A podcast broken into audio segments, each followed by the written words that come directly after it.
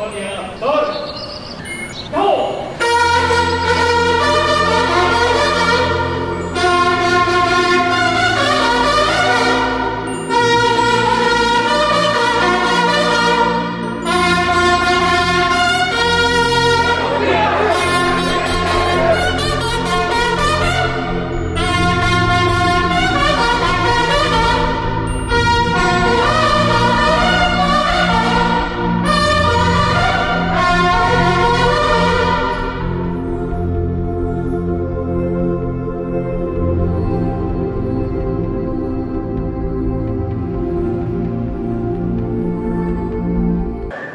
Vamos a escuchar el informe de Berenice Romero, que es la encargada de despacho de la Procuraduría Federal del Consumidor. Como todos los lunes abrimos semana dando a conocer eh, el comportamiento de los precios de los combustibles, el quién es quién en los precios de las gasolinas, del diésel, gas. Vamos entonces a darle la palabra a Berenice para que nos... Muy buenos días. Con corte al 28 de mayo vamos a presentar los precios promedios nacionales en el quién es quién en los precios de los combustibles. La gasolina regular registró un precio promedio nacional por litro de 20 pesos con 45 centavos, la gasolina premium 22 pesos con 19 centavos y el diésel 21 pesos con 62 centavos. La mezcla mexicana de petróleo con corte al 27 de mayo registra un ligero ascenso, promediando 63 dólares con 62 centavos por barril. En los indicadores de ganancia más altos continúan Redco, Chevron y Arco y por sexta semana consecutiva se mantienen en los indicadores de ganancia más bajos Total, G500 y Orsan. En la gasolina regular encontramos el indicador de ganancia más alto con 4 pesos con 7 centavos en la marca móvil en Mexquitic de Carmona en San Luis Potosí con un precio promedio de 21 pesos con 99 centavos por litro. El más bajo lo tuvo la franquicia Pemex en Tuxtla Gutiérrez, Chiapas con un precio promedio al público de 19 pesos con 30 centavos por litro. El indicador de ganancia más alto, la gasolina premium con 2 pesos con 54 centavos, lo tuvo la marca Oxogas en Monterrey, Nuevo León, con un precio promedio de 23 pesos con 19 centavos por litro. La estación de servicio de la franquicia Pemex tuvo el margen más bajo con 17 centavos en la Unión de Isidoro Montes de Oca Guerrero con un precio promedio de 20 pesos con 79 centavos por litro. En el diésel, nuevamente Sonora tuvo el margen más alto con 3 pesos con 99 centavos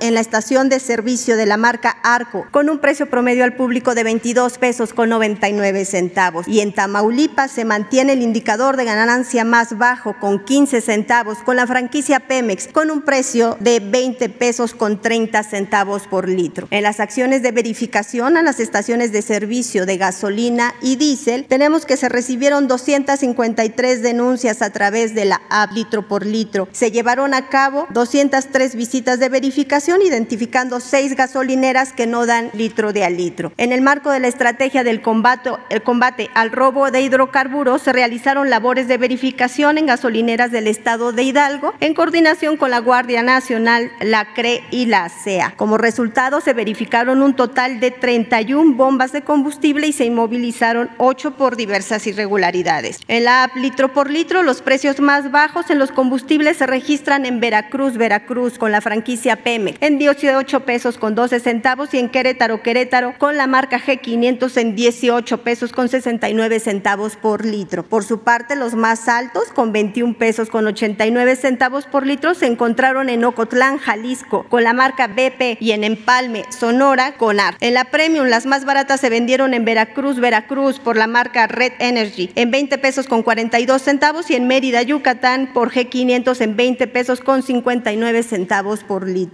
Las más caras las encontramos en Monterrey, Nuevo León, por la marca Oxo Gas, en 23 pesos con 19 centavos, y en Santa María, Huatulco, Oaxaca, por la franquicia Pemex, en 23 pesos 15 centavos por litro. En el diésel, los más baratos, los vendieron G500 en Querétaro, Querétaro, en 19 pesos con 89 centavos, y Cargo Gas en Matamoros, Coahuila, en 19 pesos con 99 centavos. Los más caros en Mújica, Michoacán, con G500 en 20 23 pesos con 7 centavos y en, Chilpan, en Chilpancingo de los Bravo Guerrero con la franquicia Pemex en 23 pesos con 3 centavos. Por quinta semana consecutiva, la Ciudad de México registra los precios promedios más altos en el gas LP. En el gas estacionario, el indicador de ganancia más alto, con 5 pesos con 94 centavos, lo encontramos en la estación de servicio Azteca Gas, en Álvaro Obregón, Ciudad de México, con 14 pesos con 75 centavos por litro. El margen más bajo, con 2 pesos con 36 centavos, lo tuvo Central de Abastos de Tehuacán, en Ajalpan, Puebla, con un precio promedio de 10 pesos con 70 centavos por litro. En el gas LP en cilindro, el indicador de ganancia más alto, con 11 pesos con 52 centavos, lo encontramos en la estación de servicio Vidrio Gas, en Benito Juárez, Ciudad de México, con un precio de 26 pesos 76 centavos por kilo. El más bajo, con 4 pesos con 16 centavos, lo tuvo la estación de servicio Gas de Ajaca, en Guadalupe, Etla, Oaxaca, con un precio promedio de 20 pesos con 59 centavos por kilo. En los precios promedio diarios del gas LP, al 26 de mayo tenemos que el gas en cilindro promedió 23 pesos con 7 centavos por kilo, mientras que en el gas estacionario se tuvo un precio promedio de 12 pesos con 29 centavos por litro. En las acciones de verificación a las estaciones de servicio del gas LP se practicaron 78 visitas de verificación, cuatro de ellas resultaron con infracción, no tuvimos negativas a verificación y de los 136 cilindros verificados, tres fueron inmovilizados. Es cuanto, señor presidente. Presidente, buenos días. Pedro Villacaña, del Periódico Universal. Presidente, eh, ya hubo respuesta por parte del gobierno eh, de Estados Unidos sobre esta carta eh, diplomática que envió el gobierno mexicano sobre el financiamiento a organizaciones que, bueno, ha calificado como opositoras como Mexicanos contra la Corrupción, Artículo 19.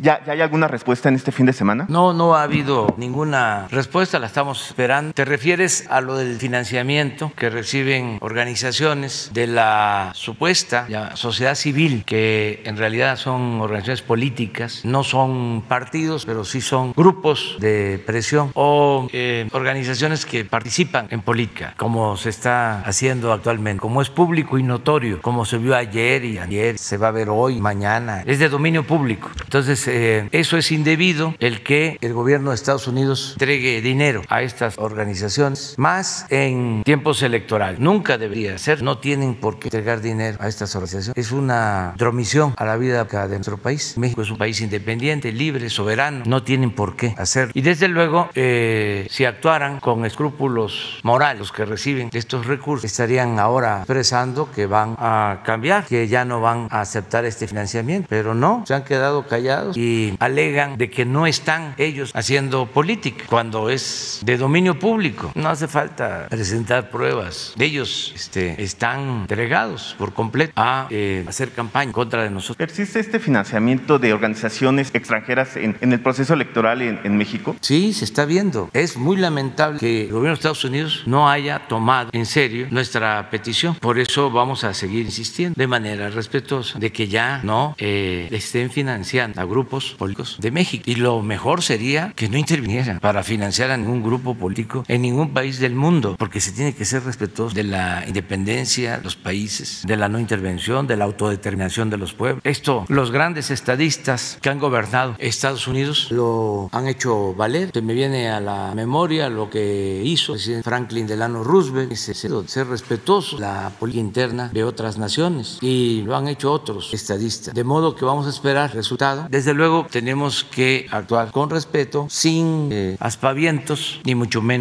eh, con eh, protestas groseras o airadas. No, no, es otra la gente. Esto tiene que ver más con el Departamento de Estado, con la embajada, porque es la embajada de Estados Unidos la que reparte el dinero de acuerdo a las pruebas. Es un asunto hasta corriente, no solo de fondos y forma. Esto no debe hacer, no tiene que ver con la buena política exterior, con la operación en pueblo, con las relaciones de amistad, con la buena vecindad, con la sonía. Tanto Estados Unidos como México, al peto, al derecho gente. Presidente, siguiendo con el tema eh, de política exterior, eh, causó revuelo que eh, el director de la CIA estuviera en México, incluso la ex embajadora de México en Estados Unidos, Marta Bárcena, calificó esto como inusual. ¿A qué vinieron, a qué vino la CIA? ¿Hay alguna preocupación por parte del gobierno estadounidense sobre el rol que está tomando México junto con países como Bolivia, Cuba, Venezuela? ¿A qué vino No, es una relación, vamos a decir, de rutina, una visita de rutina. Aclaro que no fue el director, fue el subdirector y son muy respetuosos. Y nosotros hemos decidido escuchar eh, a todos y abrir las puertas a todos los gobiernos, a diplomacia nacional, a todas las agencias, en el caso especial de Estados Unidos, al FBI, a la CIA, a la DEA. No tenemos nada que esconder. Transparencia, una regla de oro de la democracia es la transparencia. Solo que hay reglas. Acuérdense que se acaba de reformar la ley, la materia, y ya no es el de antes, en que eh, intervenían agencias en nuestro territorio hasta sin pedir permiso, sin avisar. Eso ya no sé. Acuérdense nada más del caso de Rápido y Furioso, de cómo decidieron en Estados Unidos con una consulta a funcionarios que iban a introducir armas con sensores para que supuestamente, como estas armas iban a llegar a la delincuencia, así iban a, capturar a los delincuentes. Fue en el tiempo, era Calderón presidente, García Luna secretario de Seguridad, pues este, había una filtradera generalizada. Pues los de las organizaciones del crimen tenían toda la información. Agarraron las armas, les quitaron los sensores y las empezaron a usar para asesinar personas. Algo gravísimo. Se presentó una queja y le dieron carpetazo al asunto. Aun cuando perdieron la vida no solo mexicanos, también estadounidenses, por ese operativo fallido. Entonces, eso ya no se permite. Lo otro, este, el que haya cooperación es indispensable. Tenemos amistad con el gobierno de Estados Unidos, no hay diferencias, no hay pleitos. Además, eh, estamos obligados a ponernos de acuerdo porque somos vecinos, tenemos en común una frontera de 3.180 kilómetros, entonces estamos trabajando bien. Por eso viene la vicepresidenta de Estados Unidos, Kamala Harris, viene de mañana en 8, el 8 de, junio va a estar nosotros. Pero el tema es eh, lo relacionado con la migración. Dice, está avanzando bastante, mucho, es eh, bueno el entendimiento y ya les puedo adelantar que después de marzo, que fue muy crítico en cuanto a deportaciones eh, de los más altos de migrantes que hicieron usar la frontera, fue un mes, vamos a decir, de récord. Ya ha bajado, porque estamos llevando a cabo, ya iniciamos plan conjunto que está empezando a dar resultados. Todavía eh, falta, pero sí se eh, está avanzando. Ya no está como en marzo. Ha ido bajando poco, pero ha ido bajando. Nosotros llevamos dos eh, reuniones con autoridades del sur del país, con los gobernadores de Campeche, Tabasco, Chiapas, con todos los presidentes municipales de la franja fronteriza en el sur. Y estamos este, trabajando de manera coordinada, los que integramos el gobierno federal, nos estamos coordinando también con gobiernos estatales. Y es buena la relación con el gobierno de Estados Unidos. yo espero que sea muy fructífera la entrevista, el encuentro del día 8 con la vicepresidenta. Presidente, por último, eh, hoy se publica que un informe eh, de la Oficina de Defensoría de los Derechos de la Infancia, eh, donde denuncia que hay una red de grupos de la delincuencia dedicados a la explotación sexual organizada y donde participan maestros, directivos de, de escuelas y que funden, que comercializan pornografía infantil. ¿El gobierno federal tienen conocimiento sobre estas denuncias? Sobre Sí, creo que es un asunto que ve la Secretaría de Seguridad Pública y Protección Ciudadana. Vamos a que Rosa Isela se trabaja mucho en esto, se combate todas estas acciones reprobables, indignas, que tiene que ver con el abuso de menores y se tiene una actividad permanente. Vamos a pedirle a Rosa Isela que cuando eh, informen, ya ves que informamos cada mes sobre el Estado, guarda eh, las acciones, que guardan las acciones de seguridad ciudadana, todo lo que se hace para conseguir la paz el país, pues que incluya esto, cómo se protege a la población más vulnerable, a los niños, de estas agresiones, como es el caso de la opción a las mujeres, todo lo que estamos haciendo, que es bastante. Nada más quiero eh, comentarles dos cosas, una de forma y otra de fondo. La de forma es de que eh, nos quedan tres días, porque además de la veda electoral, el miércoles a las 12 de la noche se terminan las campañas. Entonces, que estos tres días, y desde luego el jueves y el viernes, no hablemos de cuestiones políticas electorales. No lo hemos hecho, pero que no caigamos en la tentación, porque como es natural, no es nada extraordinario, no es nada extraño. En esta semana hay muchas pasiones desbordadas, hay nerviosismo, tenemos que actuar con mucha responsabilidad y con serenidad. Entonces, que no nos metamos a eso, que ojalá no me pregunten sobre este tema, que no se mencione a personas, que no eh, se utilice esta plataforma, que la ven muchos ciudadanos, para venir a decir, el candidato de este partido es sinvergüenza, o esta candidata o este candidato están eh, haciendo bien las cosas, son víctimas de calumnias, que no hablen eso, porque aun cuando sea una pregunta puede significar un golpe a uno de los candidatos, a uno de los vamos a esperar ya el lunes, este es todo. Eso es lo de la forma. En el fondo, lo que quiero plantear es que debemos de hacer valer el compromiso que tenemos las autoridades, el acuerdo que firmamos con los gobernadores para que se respete la voluntad de los ciudadanos, que no haya fraude electoral, que no se utilice el dinero del presupuesto para favorecer a ningún partido, a ningún candidato, que no se utilice dinero de procedencia ilícita para favorecer a candidatos o partidos, que no se compren votos, que no se repartan despensas, frijol con gorgojo, que dejen de hostigar a la gente y que el pueblo de manera libre decida de acuerdo a lo que le dicte su conciencia. Y nada de acarreos, nada de ratón loco, nada de que voten los finados, nada de relleno de urnas, nada de falsificación de actas, nada de toma de casillas, nada de violencia, en especial que las elecciones transcurran en paz, que no se caiga en ninguna provocación. Es un llamado a todos los mexicanos, a todos, mujeres y hombres, de todas las religiones, a los libres pensadores, a los militantes de los partidos, a los ciudadanos independientes, a todos y a todas, que apostemos a hacer valer la democracia de manera pacífica, sin violencia, no caer en la trampa de la... Ese es el llamado a todos. Y esperar a que el pueblo decida. Y si así nos seguimos comportando en el futuro, ya va a ser un hábito la democracia, una actividad normal, vamos a tener una vida pública caracterizada por la normalidad política mediante una auténtica democracia. Podemos hacer, hay condiciones inmejorables, porque como nunca hay una ciudadanía responsable, consciente, ya no hay ciudadanos imaginarios, ya no hay quien se deje acarrear, son pocos los que este, todavía son susceptibles de manipulación. La mayoría de la gente está muy despierta, muy consciente y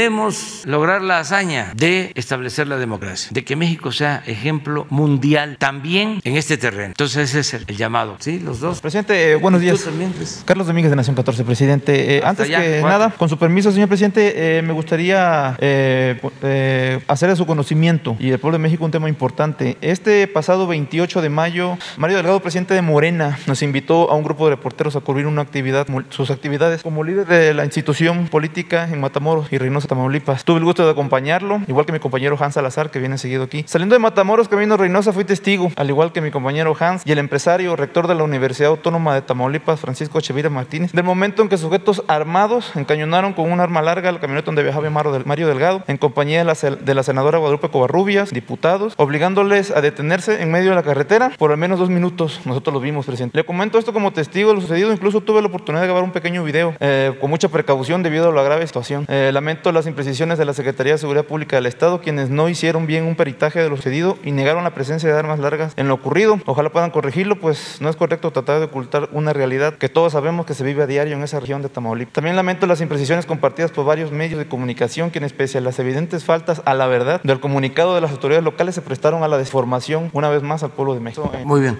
Eh, primer pregunta, este 27 de mayo trabajadores jubilados de la aerolínea, de la aerolínea mexicana de aviación dieron una conferencia de prensa en la que tocaron los siguientes puntos. Dijeron que están a punto de terminar un juicio laboral en el cual solicitaron se les restituya a los trabajadores su fondo de retiros, jubilaciones y pensiones que se les robó en favor del Grupo Posadas y Aeroméxico cuando compraron aerolínea y que por este prejuicio ahora no tienen pensiones para vivir. En este juicio, este juicio radica en la Junta Especial número 3 bis de la Federal, a la cual le toca reconocer este pasivo en favor de los trabajadores y en el juicio solo falta se dicte el laudo. Su miedo es que la Junta Federal ya ha, ha, resuelto en favor de extranjeros como Aeroméxico, que es una aerolínea que lo único que tiene de mexicana es nombre, y en contra de los trabajadores mexicanos. La pregunta es cuestión es, ¿pueden confiar los trabajadores en la Junta Federal y los tribunales para que se les regrese lo robado? Y como segundo punto en este tema, es que los trabajadores de Mexicana de Aviación piensan demandar el usufructo de las rutas y slot, slot en los Estados Unidos, que aerolíneas norteamericanas han utilizado gratuitamente durante 11 años y son patrimonio de este país, de México. Nos han estado robando, y este es un patrimonio que ningún otro país tiene en territorio norteamericano. Si a los trabajadores se les devuelve lo robado, afirman, puede, podría renacer la aerolínea. Al parecer es un proyecto que no, les, que no le costará nada al gobierno y que saldrá de los propios trabajadores. Afirman que además existe un inversionista dispuesto a ayudar. Los trabajadores necesitan apoyo para que se les devuelva lo robado. Por eso yo personalmente acudí a buscarlos y obtener más información y me encontré con un documento, presidente, que si gusta, pues aquí lo traigo, se lo podría entregar. Es un proyecto que ellos han preparado para rescatar de una vez por todas a Mexicana de Aviación. Presidente, ellos están dispuestos a entregar su fondo de pensiones para que la aerolínea Aeroméxico renazca. Eh, las liquidaciones de todos los trabajadores y jubilados suman aproximadamente 8.400 millones de pesos unos 265 millones de dólares actuales, sumado a lo que se puede recuperar por el uso de los slots y el usufructo de las rutas, más el apoyo de un inversionista mexicano que podría ser posible que la aerolínea vuelva a volar. Presidente, ¿no le gustaría ver de nuevo mexicana volar y despegar, aterrizar en, en Felipe Ángeles? ¿Y si estaría dispuesto a una audiencia para discutir el tema con los trabajadores? Sí, es un asunto importante. Eh, vamos a presentar nosotros una propuesta. Se va a fortalecer todo lo relacionado con las líneas aéreas, CANS. Ya se está haciendo, buscando nada más que no haya rescates, que no se utilice dinero presupuesto, porque eso es dinero de todo el pueblo. Antes, acuérdense ustedes que quebraba una empresa y se le rescataba con dinero público. Lo que hicieron cuando el FOA Pro, que convirtieron deudas privadas, deuda pública, sin consultarle a la gente. Se dispuso de dinero de todos los mexicanos y se tiene que pagar eso. Todavía existe esa enorme deuda pública y hay que destinar presupuesto para pagar esa deuda del FOA Pro. En el caso de las privatizaciones de las aerolíneas, lo mismo. Se contaba con dos aerolíneas, Mexicana y Aeroméxico, en un gobierno llamado del CAM, vendieron o entregaron Mexicana. Y en el otro gobierno, también del mismo corte, vendieron Aeroméxico. Y no hay ya ninguna línea aérea pública, como tampoco hay bancos. Nada más dejaron dos, Banco del Ejército, un banco que se llamaba, ya no recuerdo, ayuden, el banco que dejaron, que hasta este rentaban Bansef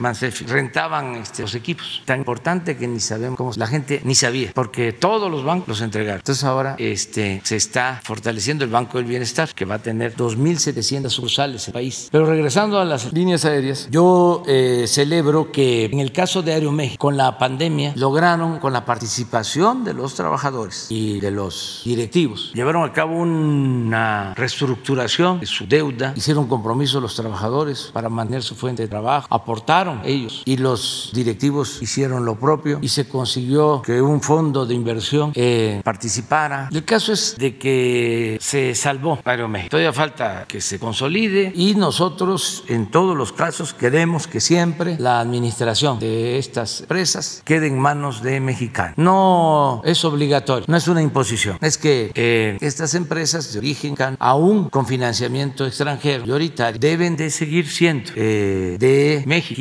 administradas por mexicanos. Es un planteamiento que hemos hecho en otros casos y afortunadamente los eh, que manejan los fondos han aceptado porque no les afecta en nada el que la administración eh, esté en manos de mexicanos. Que sea eficiente la administración, salgan adelante las empresas y tengan unidad y los que invierten pues saquen sus ganancias. En el caso de Mexicana, sí, este, nos importa. ¿Escucharía usted esta propuesta? Mucho, sí. Nada más vamos a esperar que pasen las elecciones. ¿Lo recibiría después para escucharlo? Sí, este, y en efecto, hay ya eh, una propuesta de eh, inversionistas mexicanos. Yo creo que es eh, lo mismo. Ellos me mencionaron uno, un empresario y dar fondos de, de retiro para rescatar. Sí. Es llegar a un acuerdo, trabajadores con estos empresarios y nosotros ayudamos. Muchas gracias. En otro tema, presidente, corrupción, si me lo permite.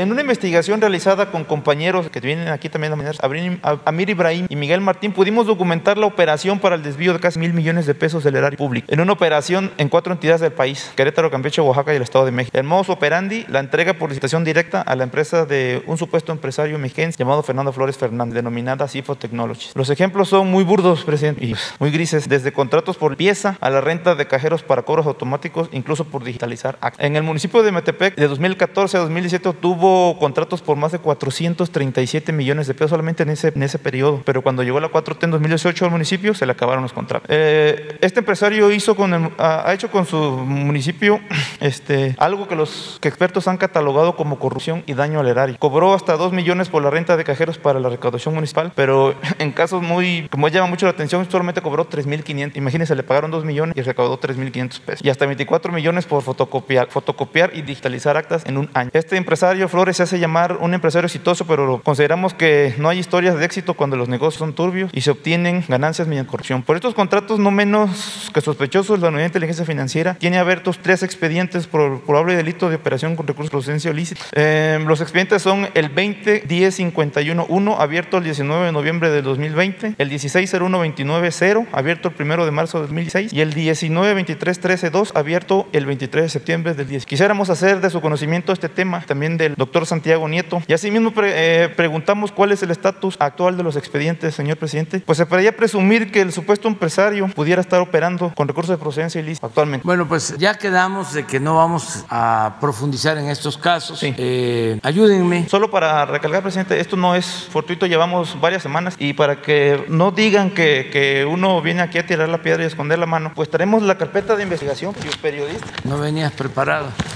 Esto, es- esto cuesta mucho trabajo. pues. Y, y- y luego dicen que aquí en la mañanera se usa para, pues, para golpear y esconder la mano. Y pues no, mire, si quiere se la dejo. Dejen. Lo tenemos todo digital. Déjanos toda la información y pasando las elecciones, de nuevo, Este, podríamos- abierto. Podríamos, este, no sé, ver con el doctor Estebanito cómo se encuentra el estatus para darle Sí. seguimiento al tema Sí, periodístico. con, Jesús. Vale, gracias. Sí, lo vemos. Este, felicidades al Cruz Azul. Sí, vi los dos goles, buenos los dos goles. Incluso fue bueno el del Santos. Este, no, este, no me voy a meter a eso. Solo voy a poner lo que escribí en el Face. Es lo mismo cualquiera, pero mejor Face porque, pero es igual. Es que hay quienes tienen Face, quienes tienen Twitter. Estaba muy contenta la gente, los partidarios de Cruz Azul. Sí, la gente estaba muy a gusto. Fue buena.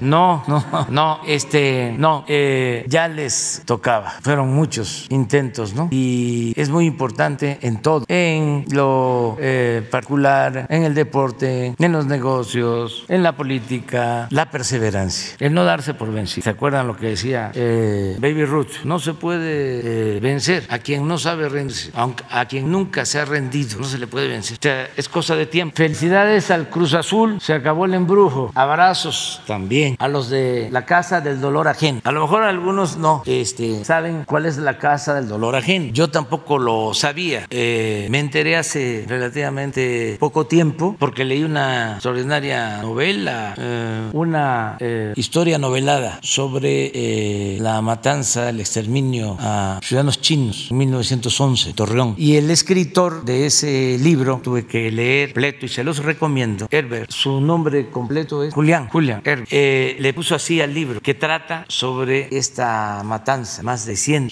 tres días en Torreón. Y su libro se llama así, La Casa del Dolor Ajeno. Y no entendía por qué cuando leí el libro ya, este, él cuenta que así se le llama al estadio de fútbol de La Laguna. Entonces también un abrazo. Ah, esta es la Casa del Y este, felicidades a los dos, los dos equipos. Porque el Santos eh, estuvo bien y anotó primero. Fue un buen gol. Y el Cruz Azul este, anotó en el segundo tiempo. Ya no voy a hacer la crónica. Este, nada más que felicidades. Que viva el deporte. No sabemos. Ahora este, vamos a procurar esta semana estar eh, con poca actividad. Poca actividad porque les decía, ya el miércoles terminan las campañas. Y eh, de nuevo el llamado a que todos portemos bien para que eh, el nombre de México eh, salga limpio, sin ninguna mancha en este proceso. Buenos días, presidente. Buen día, licenciada Berenice. Mi nombre es Diego Elías Cedillo, de Tabasco hoy, Campeche hoy, Quintana Roo y Diario Basta en la Ciudad de México, del Grupo Cantón, señor presidente. En el marco que estaba comentando usted de las elecciones eh, y las que, se, las que las venideras que van a ser este domingo, la población querría saber, presidente, si podría informarse aquí la estrategia de seguridad que se tiene para eh, que se tengan unas elecciones tranquilas y si han tenido ustedes algunas denuncias o han tenido eh, algún diálogo de esto en las mesas de seguridad para salvaguardar la integridad de todas y todos los mexicanos que salgamos a votar este domingo. Sería mi primera Sí, pregunta. hay toda una estrategia que se ha venido aplicando desde hace ya pues como dos meses y todos los días hay una mesa central para recibir denuncias y estar pendientes de darle protección a candidatos y de cuidar a los ciudadanos. Y esto se replica en todos los estados. Se están reuniendo en las mesas desde muy temprano para eh, atender este asunto. Y esta semana va a haber mucho más cuidado en todo el país, pero eh, lo fundamental es que todos ayudemos, que sea el pueblo el que se comprometa a actuar con responsabilidad, como lo ha hecho siempre. Entonces, que todos hagamos ese compromiso. ¿Tiene previsto algún especial por parte de la Guardia Nacional para Sí, salvaguardar va a haber una intervención eh, de acuerdo con los gobiernos estatales, una coordinación para garantizar paz, tranquilidad, pero insisto, todos, todos, todos, todos debemos de ayudar. Es el llamado que hago, que no eh, salgan a provocar, que no eh, manchen el nombre de México, que nos ayuden todos, que las elecciones sean en paz, limpias, libres. Ese es el llamado. Y también que no haya miedo, porque a veces cuando cuando hay eh, confrontación se opta por infundir miedo para que la gente no salga a votar. Hay que salir a votar, hay que participar. Nos tienen miedo porque no tenemos miedo. Entonces, vamos a participar. Voto libre, secreto, nada de que te doy esta boleta ya marcada, te la metes a la camisa, vas a votar, te van a dar boleta, metes la marcada y me traes la no marcada que te dieron y te pago. Eso no, ya, basta. Si lo hicieron así, este, que piensen que se afecta a todos. Si lo hacen de esa manera, se daña la vida pública de México. ¿De qué sirve ir luego al estadio a decir México, México, México? Si se es mapache electoral, si se está conspirando en contra de México, es como el que va a los templos o va a la iglesia y olvida los mandamientos. Entonces, elecciones limpias, libres, y ahí iban a estar solitos con la boleta. Antes hasta les indicaban aquí, ya estaba el mapache. Bien, ¿por quién se votaba? Eso no, que hagamos valer la, la democracia verdadera. Perfecto, presidente, muchas gracias. Ahora, en el marco que usted alguna vez comentó aquí y lo ha expuesto eh, mediante la carta que envió a todas y todos los servidores públicos de invitar a no usar su nombre para favoritismos, etcétera, para eh, pues, ejercer algunas presiones en el gobierno, existe lo semejante en este, en este marco electoral. Si bien el comentario que usted empleó al principio de, la, de la, conferencia, eh, pero creo que es importante destacar que a veces es, es, es, bueno informar a la población. Si me lo permite, presidente, en el, el estado de Campeche, el candidato Eliseo Fernández ha ocupado su nombre diciendo que es amigo suyo haciendo campaña,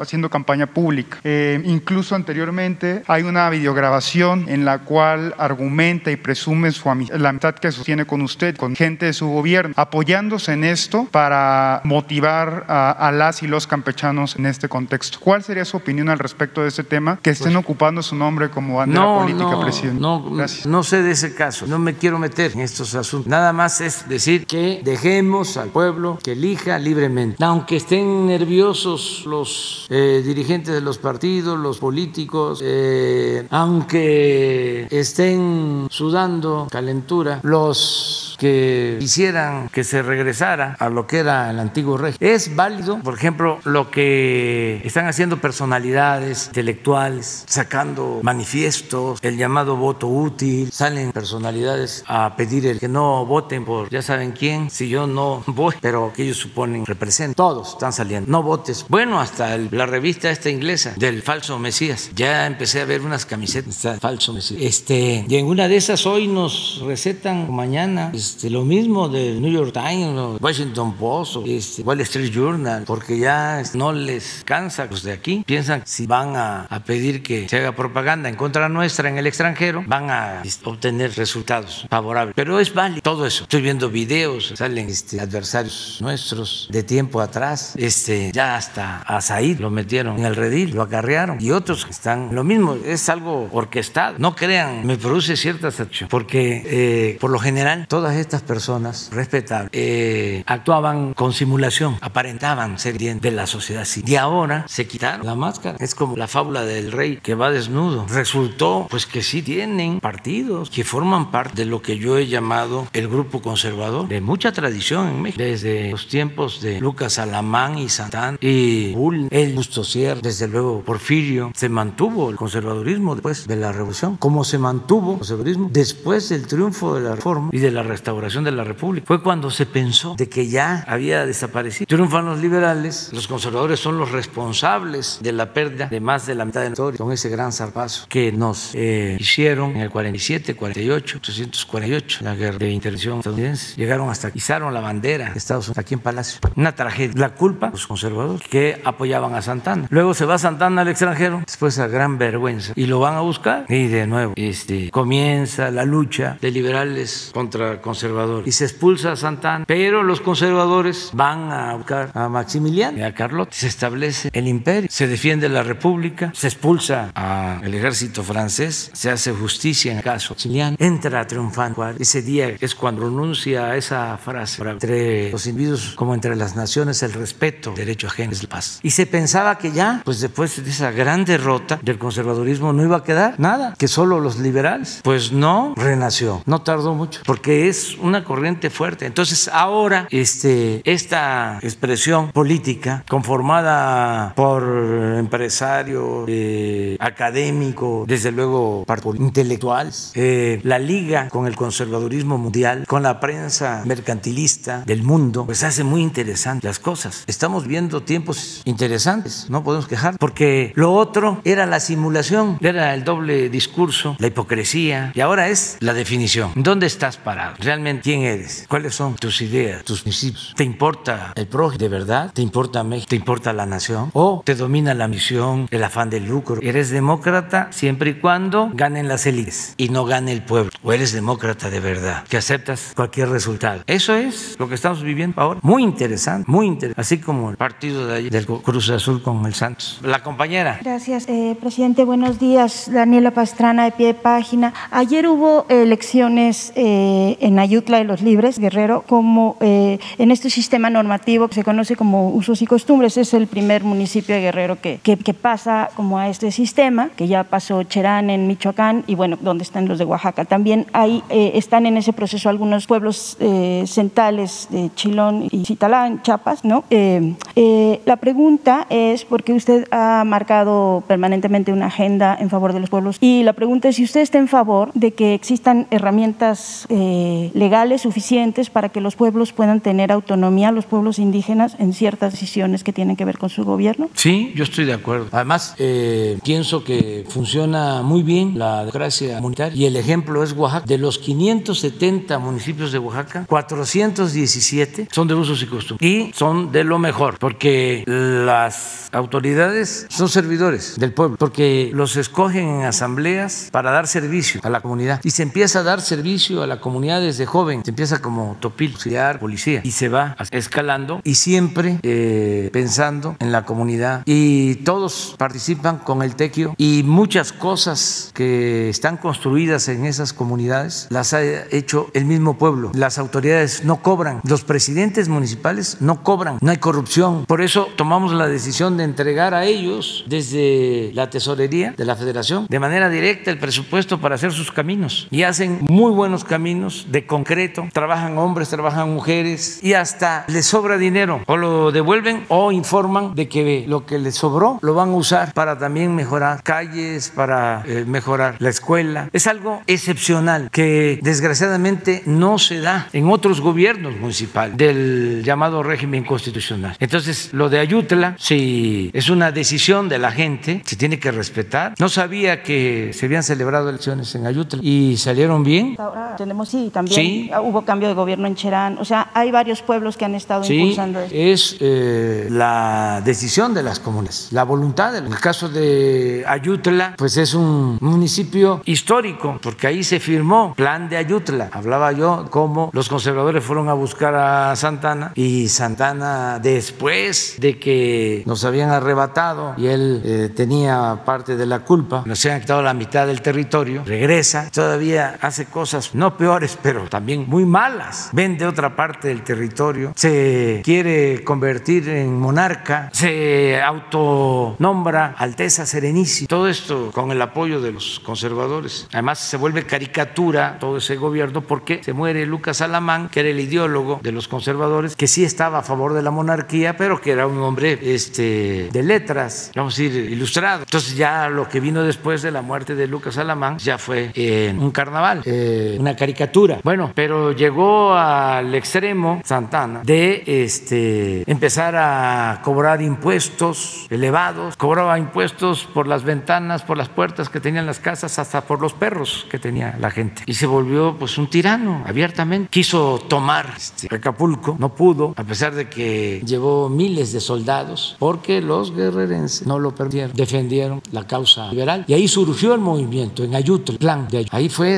donde llegó Juárez a ponerse a las órdenes de Juan Álvarez, decir, vengo a luchar la libertad del pueblo. Entonces, ellos saben, si no pudo Santana con ellos, es uno de tantos pueblos que en su historia nos enseñan de cómo se tiene que hacer valer la libertad, la democracia, la justicia. En los pueblos está la enseñanza mayor. Entonces, yo estoy de acuerdo. La única cosa es que no haya violencia, que no haya confrontación, nada de violencia, pero también menos si se trata entre las mismas comunidades, el mismo pueblo. Hay que rechazar todo tipo de violencia y este, no resolver así las cosas. El mejor método es el método democrático. En el caso de los pueblos, la asamblea. Se reúne a la gente y ahí decide. Y eso era una costumbre. Sigue siendo, les hablaba yo de Oaxaca, pero en todo el país, por ejemplo, había la costumbre de que eh, se reunían los campesinos ejidatarios. La asamblea ejidal era el último o el primer domingo de cada mes en una comunidad. Con la privatización del ejido propiciada por la reforma al 27 en la época de Salinas, eso se fue este, debilitando. Esa práctica todavía en muchas partes hay esas reuniones. ¿Por qué se fue perdiendo esa práctica? Porque se vendió la tierra, se puso al mercado la tierra ejidal. Entonces lo que era ejidal, lo pertenecía a un núcleo campesino, se convirtió en propiedad privada, porque esa era la acción neoliberal, Salinas, todo, entregar todo. No solo él, que esto continuó después de Salinas. Entonces esas prácticas comunitarias se han ido eh, menguando y deben fortalecerse. Eso es democracia comunitaria. Es muy importante, mucho, muy importante. Antes eh, llegaba uno a un pueblo y estaban desde muy temprano reunidos 100, 200, 300 campesinos en lo que era la casa ejidal. Y ahí estaban desde las 7 de la mañana, terminaban a las 12, a la 1 de resolver todos sus asuntos. El presidente del eh, comisariado y el del consejo de vigilancia. Todas esas prácticas de organización comunitaria son muy importantes. No eh, apostar a lo individual, a separarnos. Tenemos que vivir en armonía con los demás. Gracias, presidente. Y una segunda pregunta. Eh, quizá usted no conoce de pie de página, que es un medio muy joven, pero nosotros tenemos muchos años cubriendo los temas de la violencia, de, pues yo desde 2007. Y hemos, hemos constatado efectivamente que hay un cambio de actitud tanto en la eh, Secretaría de Derechos Humanos ahora, Subsecretaría de Derechos Humanos, como en algunos eh, grupos de las Fuerzas Armadas. Eh, se lo digo porque no quiero que la insistencia en la pregunta y en el caso se use o se maluse en, en, el, en un sentido equivocado, porque cada vez que vengo acá y paso por el campamento que está en el Zócalo del señor Tercero, pues es, es estrujante, la verdad, es una situación que pasan los días y se mojan, pues no se resuelven. La señora lo que me ha dicho es que ella eh, lo que está, o sea, las cosas que, que quiere es uno que eh, eh, se exhume el cuerpo de su hijo, ella no quiere regresar nunca más a Nueva Laredo, quiere que se lo lleven a Chiapas. En la otra cosa es que saber dónde está su otro hijo, porque está desaparecido, y que haya un reconocimiento público de que ellos no eran criminales, porque es una cosa que le importa mucho, el, digamos que el honor de, su, de sus hijos. y eso viene a la pregunta que tengo, porque eh, pues ha habido eh, en las conversaciones que hemos tenido con familiares de desaparecidos, acaba de desaparecer también eh, uno de los dirigentes Jack del pueblo de la tribu Yaqui hace dos días en, Sonora, donde están las cosas muy difíciles ahora. Varias veces nos han dicho que si hubiera más interés o más, como un posicionamiento más claro y, más constante de, de usted hacia el tema de los desaparecidos, como lo hubo en el inicio, ¿no? que tenía reuniones con ellos y eso, pues habría más gente quizá ayudando a buscar. Finalmente las familias de desaparecidos lo que quieren es encontrar a, sus Entonces la pregunta es, bueno, en el caso de esta familia y de la otra que está fuera de la Sedena, eh, preguntar, eh, yo no he estado aquí cuando ha estado aquí el, subsecretario Encinas, eh, preguntar si tienen ya una fecha para resolver estas cosas, si lo han estado atendiendo y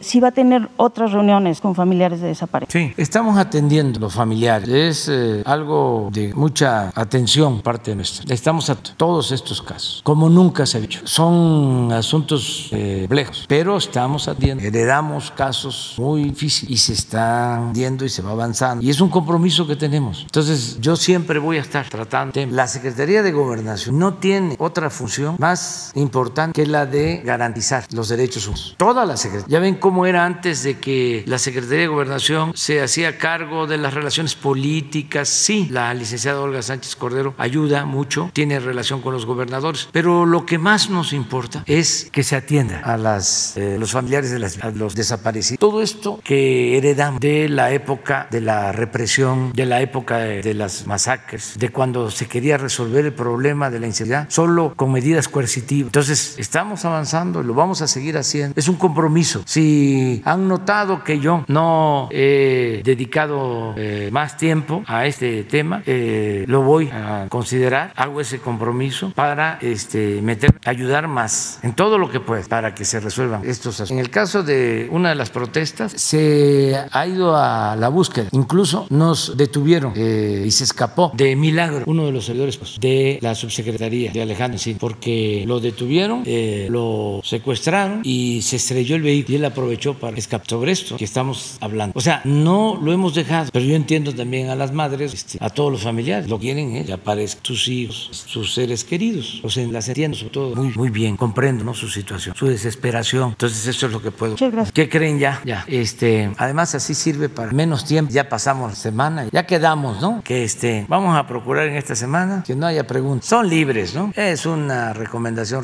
fraterna. Muy bien, gracias. Nos vemos mañana.